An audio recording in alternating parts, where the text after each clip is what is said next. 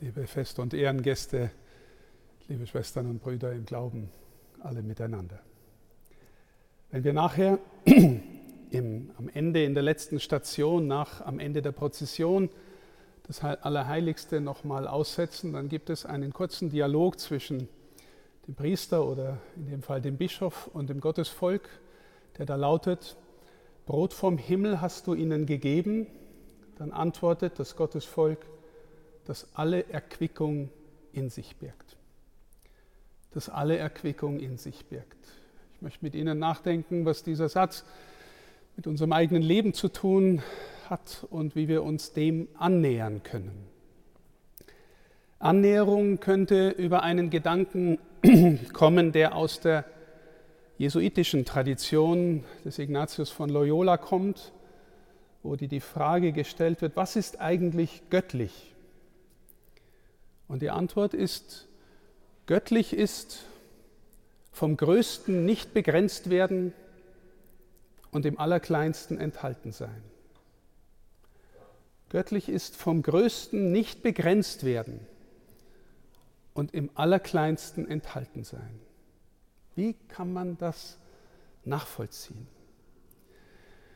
Nun, alles, was was es gibt, vom kleinsten Atom oder vom kleinsten Staubkorn bis hin zum größten Gebirgsmassiv oder sogar Planeten oder sogar das Universum, ist alles irgendwie ein begrenztes, existierendes, etwas, was in bestimmten Grenzen existiert, Sein hat, Existenz hat.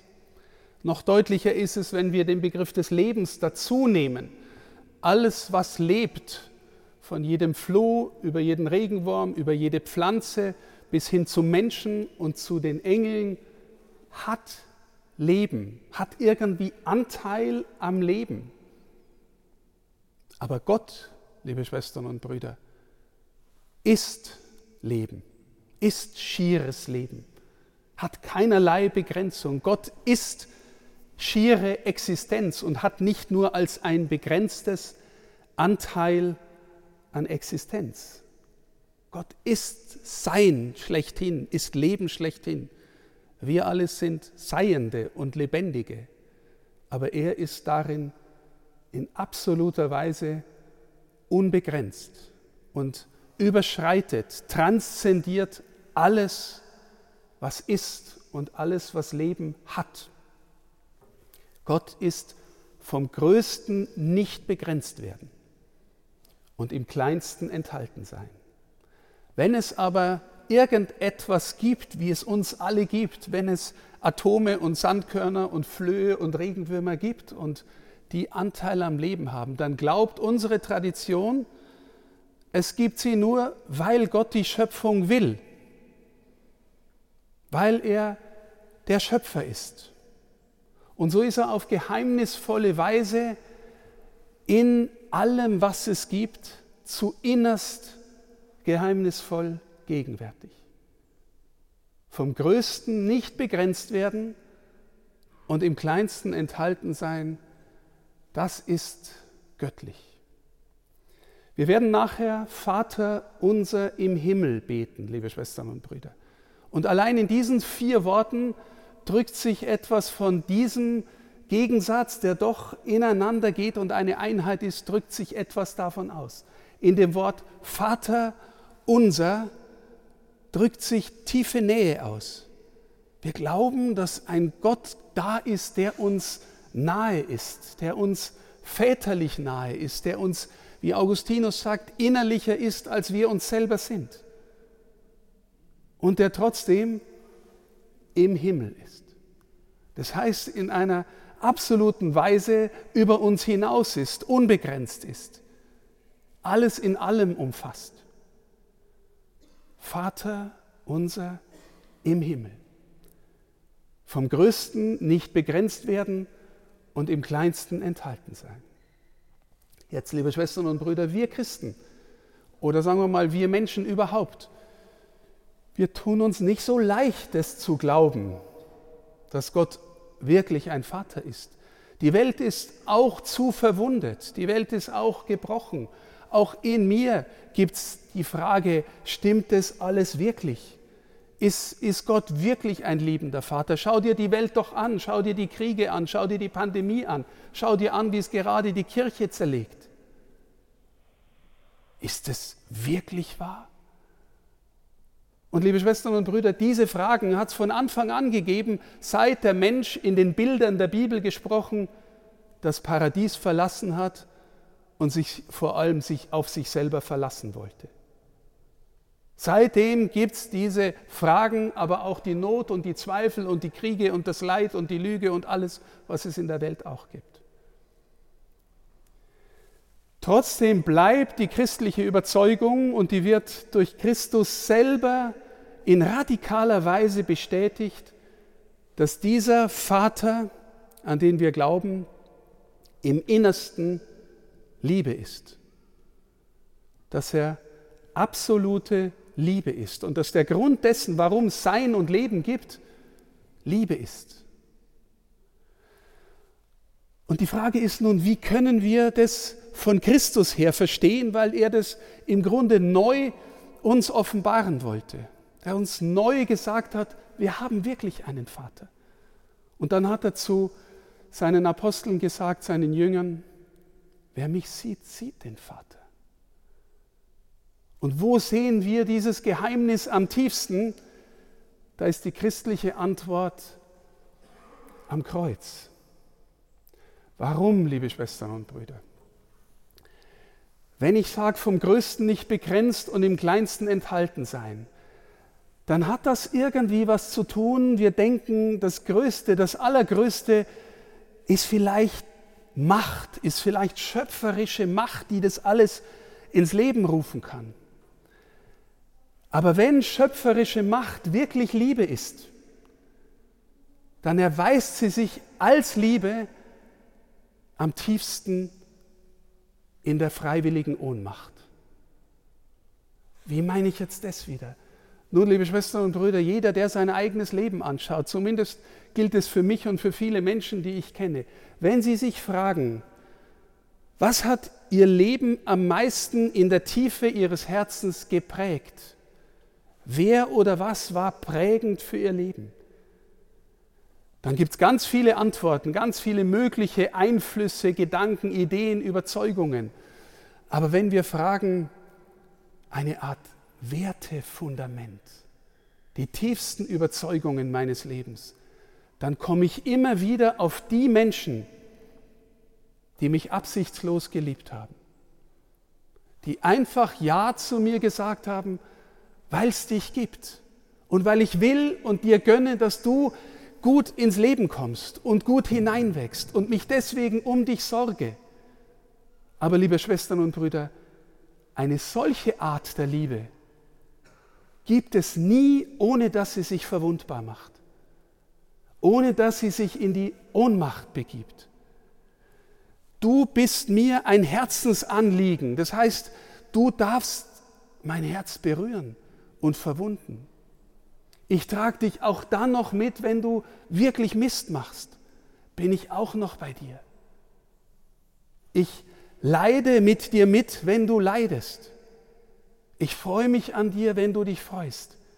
Aber das, was dich im Innersten prägt und am meisten berührt, ist absichtslose Liebe, die in ihrer Liebe schöpferisch ist, aber genau deswegen verwundbar ist. Eine Liebe, die sich nicht verwundbar macht, die sich abschirmt, verdient nicht den Namen Liebe. Das ist nur Methode, das ist nur Steuerung, das ist nur Macht ohne Herzensöffnung. Und von hier, liebe Schwestern und Brüder, schauen wir miteinander auf den Gekreuzigten. Wir glauben als Christen eine Liebe, die größer ist, als je ein Mensch sie gelebt hat. Absolute Hingabe in absoluter Freiwilligkeit. Warum? Weil er uns nach Hause holen will weil er uns zeigen will, dass der Vater, der vom Größten nicht begrenzt wird, in jedem Kleinsten enthalten ist und dich trägt und mich trägt. Und wie schaut diese Liebe am Ende aus? Sie macht sich radikal verwundbar. Sie lässt sich buchstäblich das Herz brechen und durchbohren, damit jeder von uns nach Hause kommt und damit jeder von uns spüren lernt, göttlich sein heißt einen Vater haben, der im Himmel ist, der vom Größten nicht begrenzt ist und trotzdem dich und mich meint, jeden von uns im Innersten meint. Und er hat uns dann ein Vermächtnis hinterlassen, das etwas von diesem ausdrückt. Das, was wir hier feiern, liebe Schwestern und Brüder. In dem kleinen Stück Brot, das der Inbegriff ist von absoluter Ohnmacht. Davon kannst du dich nähren. Und wenn du dich berühren lässt von dem, dann ist es, dann enthält es in sich das Geheimnis der Welt, das uns alle trägt. Von dort her, liebe Schwestern und Brüder, ahnen wir, was es bedeutet, Brot vom Himmel hast du ihnen gegeben, das alle Erquickung in sich birgt. Was meint Erquickung? Es meint der Zuspruch, du bist gemeint von Jesus, vom Vater. Und wenn du dich dem Geheimnis öffnest, dann darfst du etwas von dem erleben, was dich innerlich neu macht, innerlich heil macht was dich in die größere Freiheit führt, in die größere Authentizität. Von dort, liebe Schwestern und Brüder, möchte ich uns allen eine Frage stellen und ich stelle die auch mir. Wenn das stimmt, was ich da versuche zu sagen, stammelnd, wenn wir wirklich rausgehen jetzt und unsere Eucharistie, dass wir das Allerheiligste nennen, im kümmerlichsten Gegenstand, den man sich vorstellen kann, das Größte im Allerkleinsten. Wenn wir damit jetzt rausgehen, dann können wir uns alle fragen, warum gehen wir denn mit? Und es gibt viele Antworten, die alle auch nicht verkehrt sind und alle auch nicht schlecht sind. Ich gehe mit, weil es halt ein großes gesellschaftliches Ereignis ist.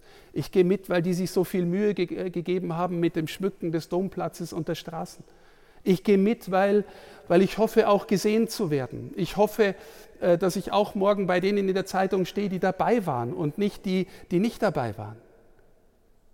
Aber liebe Schwestern und Brüder, dem Heiligen, dem Innersten, nähern wir uns nur dann, wenn wir das Reich der Zwecke, des Umzu, des Ich habe Nutzen für mich verlassen können und uns von innen her dem Geheimnis öffnen, das da das Größte im Allerkleinsten ist. Wenn wir gewissermaßen innerlich abrüsten und sagen, Herr, ich komme mit offenem Herzen, hilf mir mein Herz zu öffnen und hilf mir zu verstehen, dass darin der Sinn der Welt liegt und auch der Sinn meines Lebens. Und liebe Schwestern und Brüder, ich bin so dankbar, dass Sie alle da sind und dass die meisten von Ihnen, sofern Sie es auch können, mitgehen werden. Warum? Ich habe vorhin gesagt, die Kirche zerlegt es gerade auch äußerlich.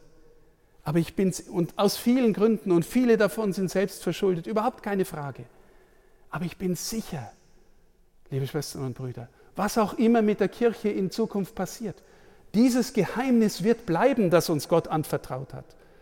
Dass er, der der Größte ist, im kleinsten gegenwärtig ist und uns alle darin segnen will. Und die Stadt und das Land und unser Bistum und was auch immer, wo auch immer wir es feiern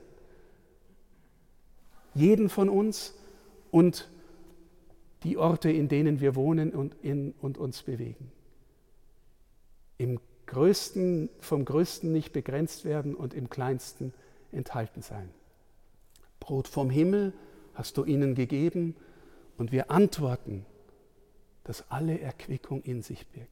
Ich wünsche Ihnen von Herzen, liebe Schwestern und Brüder, dass Sie sich berühren lassen und etwas von dieser Erquickung von der inneren Freude, die daraus kommt, erleben dürfen. Amen.